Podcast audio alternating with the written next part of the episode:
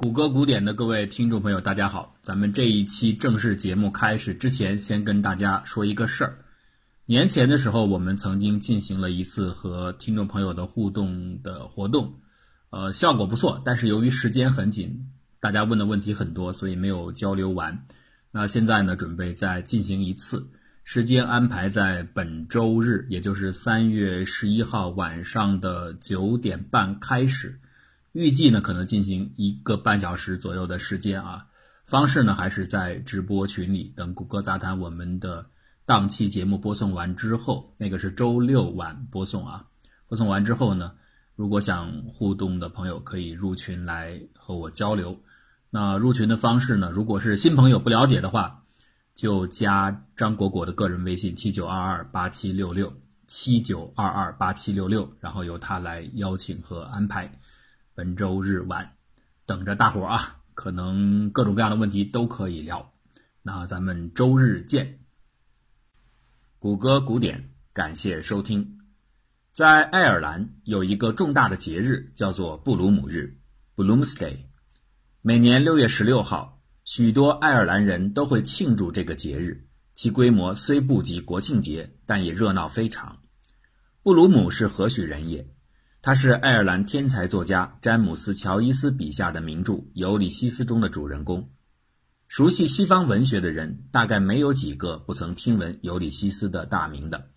这本奇书用近千页的篇幅，却仅仅描写了1904年6月16号这一天，从早到晚的19个小时内，三个人在都柏林的经历和感受，其中有以性爱刻画为主。《尤里西斯》是乔伊斯发起的一场疯狂的文学实验，他几乎颠覆了传统文学的极限。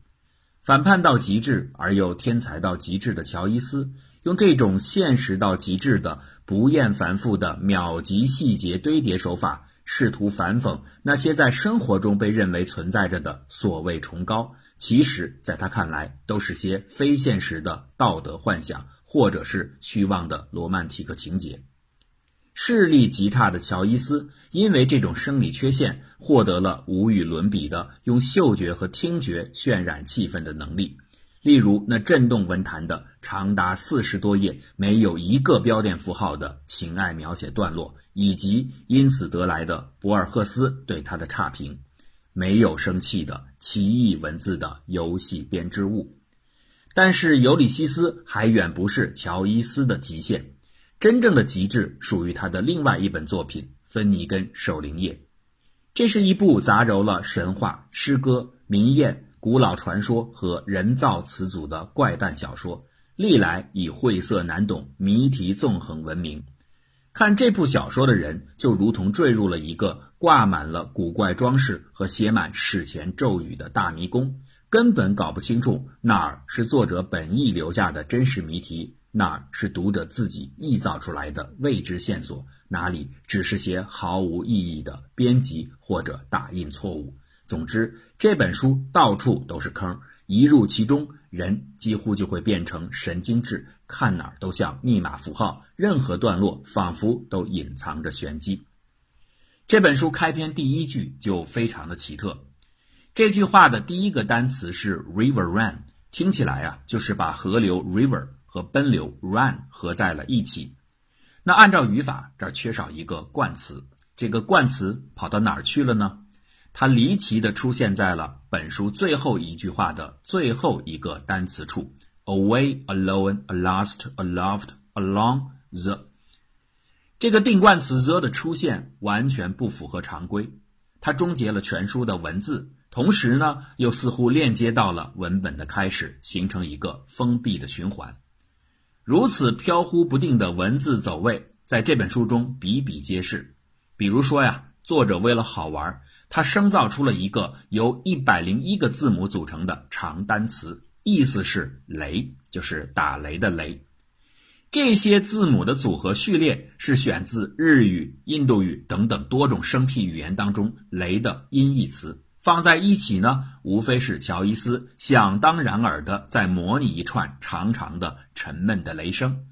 有人曾经说，这可能是英语世界当中最长的一个单词，是不是呢？其实很难讲，英语当中最长的单词和最长的句子到底是什么？这是一个有趣的话题。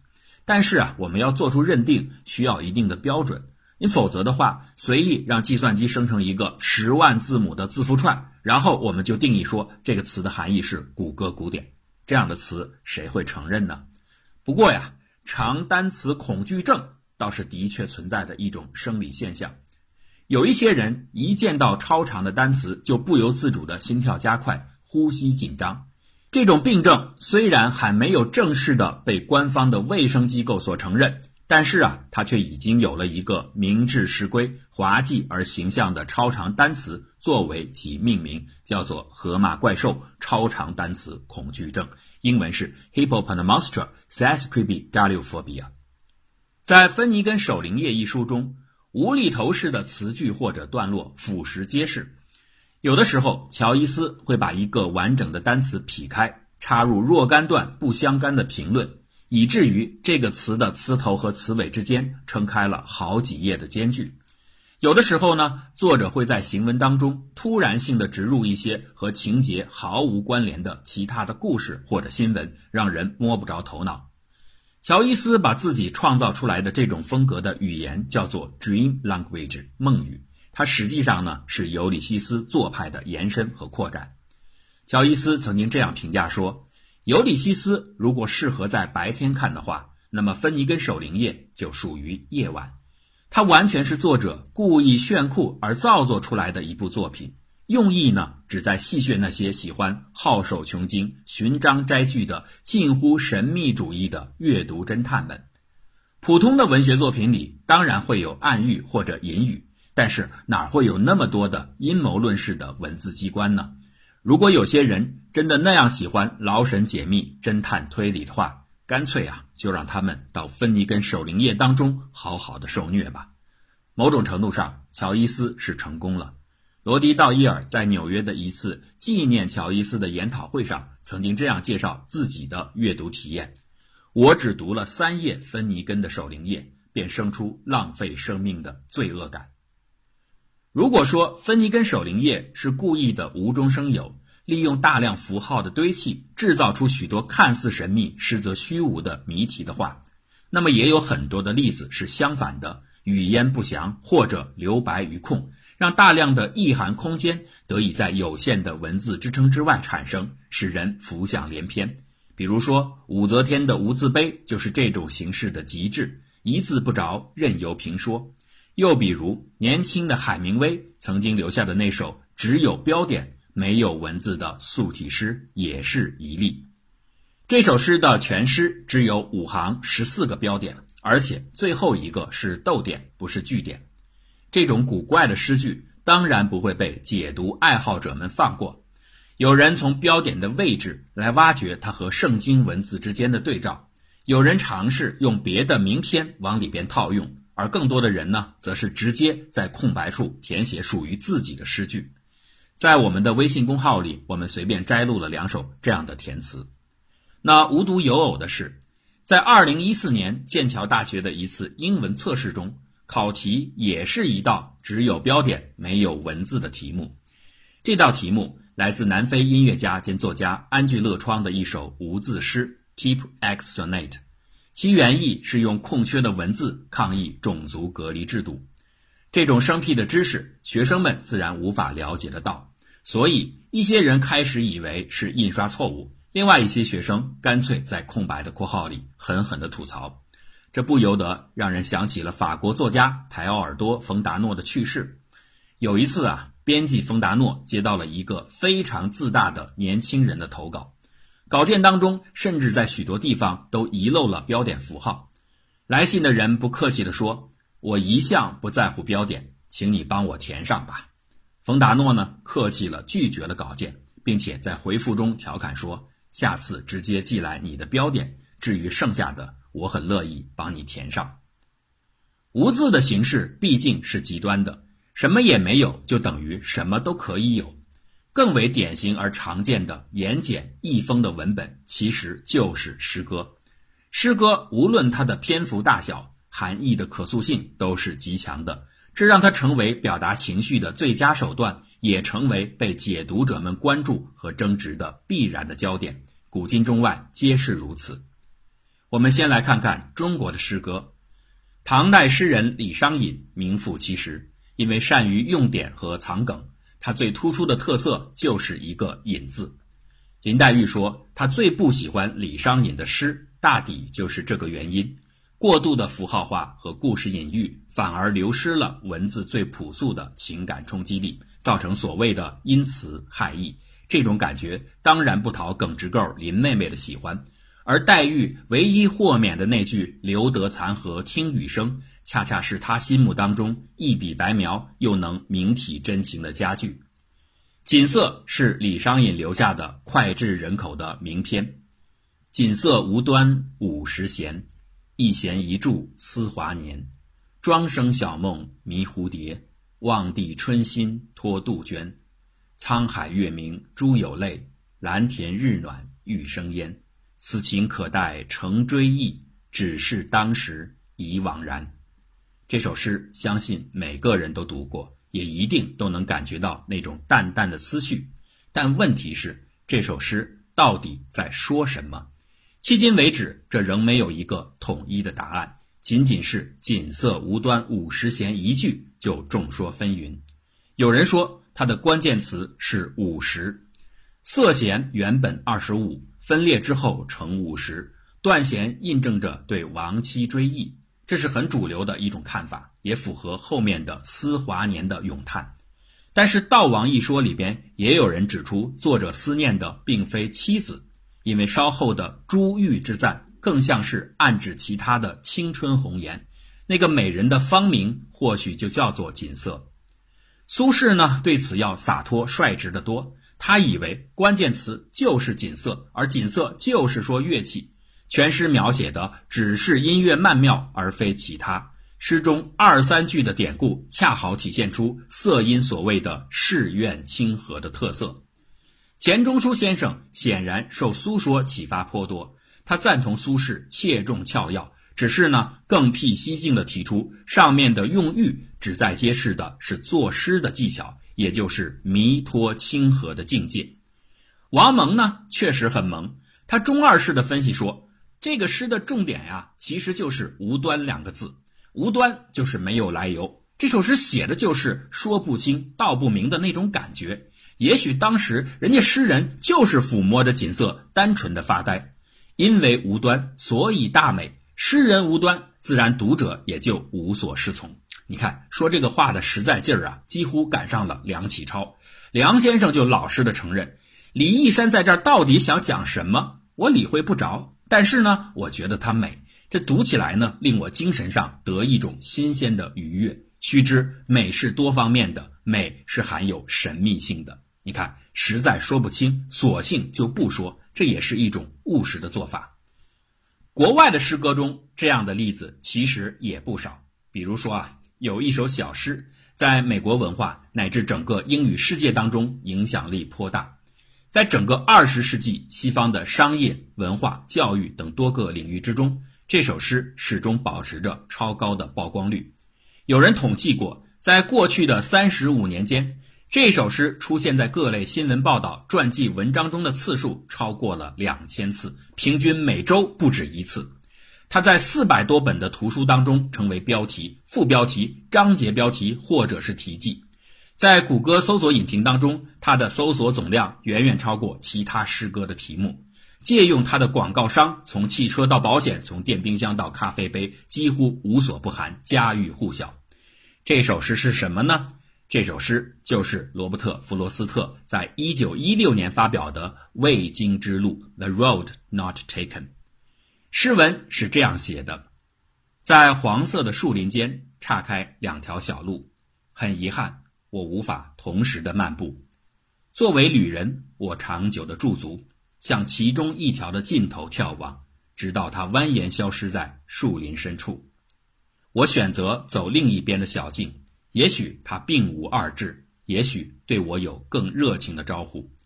那儿的野草蓬蒿，更像渴望着有人光顾。然而，真正的惊醒才发现，这一边的木折草眼毫无特殊。两条路都在清晨各自延伸，也都掩映于人迹罕至的夜幕。啊，我想改日去走走那第一条，但却明白道路在于向前。我怀疑是否有缘回溯，久久地停留在道路的中途。一声叹息后，我愿意这样倾诉：树林和我的面前岔开两条小路，我选择了人少的一条。这就是所有的不同之处。未经之路最有名的是他最后的几句话。也就是在两条林间岔道的面前，诗人选择了少有人行的一条，结果让他旅途的一切变得不同起来。初看起来呀，这是非常励志的一段话。这就意味着一个人面对着选择，只有敢于探索前人未曾走过的道路，才能征服未知世界，让自己的人生与众不同。长久以来，美国人都是这么来学习和理解这首诗的。也正因为如此。最偏爱使用这首诗歌作为广告语的是汽车公司，走无人的道路，做自己的选择，大概就是这样的价值。可是渐渐的，有人开始发现这首诗的气氛似乎不对劲。如果认真的读完全文，不知道你会不会产生出一种感觉，一种蕴藏在字里行间的曾经沧海式的领悟。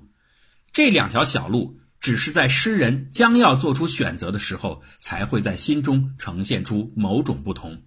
当真的经过之后，其实两条路是一样的。如果当初的抉择刚好相反，那么现在你也一定会反过来的认为，另外的一条路才是无人走过的。旅行的道路没有什么真正的区别，所有的差异只是当初必须做出的那次选择而已。这个味道啊，就颇有点类似于鲁迅先生的那句话：“世界上本没有路，走的人多了，也就成了路。”这句话可不是在预示什么探索产生道路的这种道理。我们补充上前面的一句原文，或许就会看得更清楚。希望本是无所谓有、无所谓无的，这正如地上的路，世界上本没有路，走的人多了，也就成了路。所以啊，有人相信的。那就是希望。很多时候，希望只不过是一种习惯，它可以是闰土挑走的香炉烛台，也可以是鲁迅的未来畅想。如果这代表着两条道路，这两条路之间又有什么不同呢？或许这个问题才是鲁迅想要问的。诗歌之所以容易被进行多重的解读，最重要的原因是它的字数很少。当单个文字的含义比重上升，那么它们将更多的呈现为场景符号，而不再是长文当中的音节符号。长文中的字是铺路的碎石，而短诗当中的字就是离散的台阶。必不可免的跳跃方式一定会衍生出大量的文字外的信息，而额外的空间也很自然的容易被无端连接到种种神秘的场景，由此产生出一个问题。到底存在不存在过度解读？上一期当中，我们已经介绍了文本中心、读者中心和作者中心观。在一般的读者群里，相信作者中心论的居多数；但在专业人士和文学爱好者群体当中，坚持读者中心的明显占据上风。原因何在呢？难道作品的缔造者不可以决定一件作品的基准吗？其实真的很难。首先啊。早期历史中的多数作品，它压根儿就没有作者，或者更准确的说，有数不清的作者。那是一个在相当长的历史时期内，由众多不具名的人共同创作完成的。古今中外的许多古老文字都是如此，史诗、神话、宗教典籍都是典型。既然如此，哪还有什么中心呢？其次啊，就算是有一个明确的作者，但作者可能已经故去，或者没有留下任何可供解读的信息。这个时候，所谓的作者本意也就自然失去了。作者已死，这个概念就是这种情绪的升华。再者啊，即便是遗留了原始创作的一些技术，但是当时的创作意图能够恒久不变地制约后世人对文字的运用吗？张杰留下的“刘向原来不读书”，他的本意很可能是在发牢骚，吐槽不读书的人却能高中科举。但是，一千年之后。在一些回忆录当中提到的毛泽东写给傅斯年的信里，这句诗却是在表达一种读书不如对方多的谦虚。而再到后来，许多坚持自由理想的人们在语境当中又赋予这句话更多的思辨和反讽的味道。除此之外，还有第四点：作者的意志真的能够完全的掌控自己的文字吗？潜意识会不会影响一个人的写作？当有的读者挖掘出一些细节的联系，并且用充足的说服力说明他虽非作者的故意，但却合理时，难道不可以理解为这是第二作者的创造吗？在这点上啊，艾柯就用自己撰写的小说《玫瑰之名》给出了活生生的例证。《玫瑰之名》是一部交织着神明和神秘两类元素的畅销小说。小说的情节围绕着修道院里古老的图书馆展开，这个图书馆本身就是一座大迷宫。它是艾柯这位既熟稔于古希腊、古罗马神话，又精通基督教、犹太教经典，还谙熟中世纪种种秘术的文化大师的杰作。在一次读者见面会上，有一个人询问道：“在书中一段间隔不远的文字里，两次出现了‘性急’一词，这二者之间是否有某种深层次的连接？”艾克突然意识到，他完全不记得这样的安排。这两处相似的文字其实是分别在初稿和修正稿当中各自添加的，但在读者的提醒之下，回眸一瞥，连艾科也不得不承认，这实在是一种再明确不过的暗示。尽管完全不是出于自己的意志，当神秘的大厦落成，许多的秘密就会自己产生。解读应该被许可为自由的。正所谓一千个读者就有一千个哈姆雷特，或者如鲁迅所说：“一部《红楼梦》，经学家看见义，道学家看见淫。”但或许正是因为这种自由，包括读者中心观的支持者在内。多数的人又都倾向于认为解读是可能过度的，理解和诠释应该有边界。但问题是，没有创作的中心却有边界，这个界限应该在哪儿呢？通常来说，对此有三种约束：一是符合作者的需要；二是符合集体的认识；三是符合通常的逻辑。符合作者的需要，并不是说以作者意图为中心，这点我们已经讨论过了。而是说要适应创作者的时空环境，适应作者的整体风格。自由解读不能把物理条件错置，也不能另起炉灶的违拗作者的语言规范。符合集体认知，就是说不脱多数人的共识。当然，这首先要看文本自身的自由度是不是很高。如果像李商隐的诗那样隐晦，各方的理解当然就可以大相径庭。但如果文本的含义具象，解读的共识就会高度集中。这种情况下，你要想打破集体的印象，非得有勇气和扎实的论证不可。比如说，即便以托尔斯泰的才名，他对莎士比亚的彻底否定，也是一直犹豫到人生的后半程才敢进行最后的确认。那至于说第三点，解读要符合一般的逻辑，这个标准在操作上其实有些困难。因为强调逻辑的论证很容易陷入符号化、密码化的神秘主义解释风格。鉴定莎士比亚的作品归属，解释圣经系列的奇异词句，都属于这一类范畴。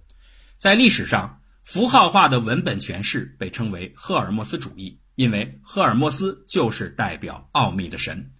李商隐的诗呈现出了赫尔墨斯特性，故此黛玉不喜。文字的符号化。固然会失去言情的朴素，但是啊，隐秘却也能造就趣味和神奇。在这点上，中文和英文各有特色。吴绛雪写的四季回文诗，今天读起来不仅意趣盎然，而且音律清脆。夏莲碧水动风凉，水动风凉夏日长，长日夏凉风动水，凉风动水碧莲香。你自己可以去检验一下这首诗是如何回旋的。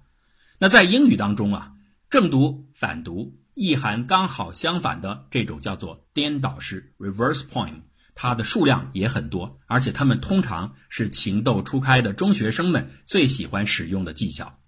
在我们的公众号里也为大家提供了两首这样的颠倒诗的范例，在这里我们就不朗诵了。说到符号化，拼音文字当然更容易玩出种种的花活，比如说。英语里最短的一首诗是什么？大家知道吗？这首诗只有一个单词，叫做“光 ”（light）。不过它不是标准的拼写 L I G H T，它是 L I G H G H T，只有这一个单词。这首一个单词之诗是阿拉姆萨罗扬一九六五年的创作。自从它诞生以来，质疑的声音就从来没有停止过。许多人都批评说，在一个大大的页面正中，孤零零的摆着这么一个无聊的单词，这就是诗吗？不屑者当中最大牌的非美国总统里根莫属。然而啊，巴黎评论期刊的乔治普里姆顿仍然决定把这首诗收录在美国文学合集的第二卷当中。这个合集是国家艺术捐赠会所推动的一项文化工程，每一位入选的学者都可以得到七百五十美元的支票，其中二百五十美元归巴黎评论所有，剩下的归萨罗扬所有。从人的角度来看，这种奖金分配是平等的，每个人拿到的是一样多的。但是如果从平均一个单词能够赢取的回报来看，这是很不公平的。Light 这首诗毫无疑问将会遥遥领先。难怪啊，有美国议员狠狠地吐槽说：“我们不能减税，却能给五零后这些垮掉的一代五百美金，换来的就一个单词儿，而且还他妈拼错了。”也有不少评论家替《Light》这首诗辩护。政客们对艺术一窍不通，这首诗最大的特点就是略去了阅读过程。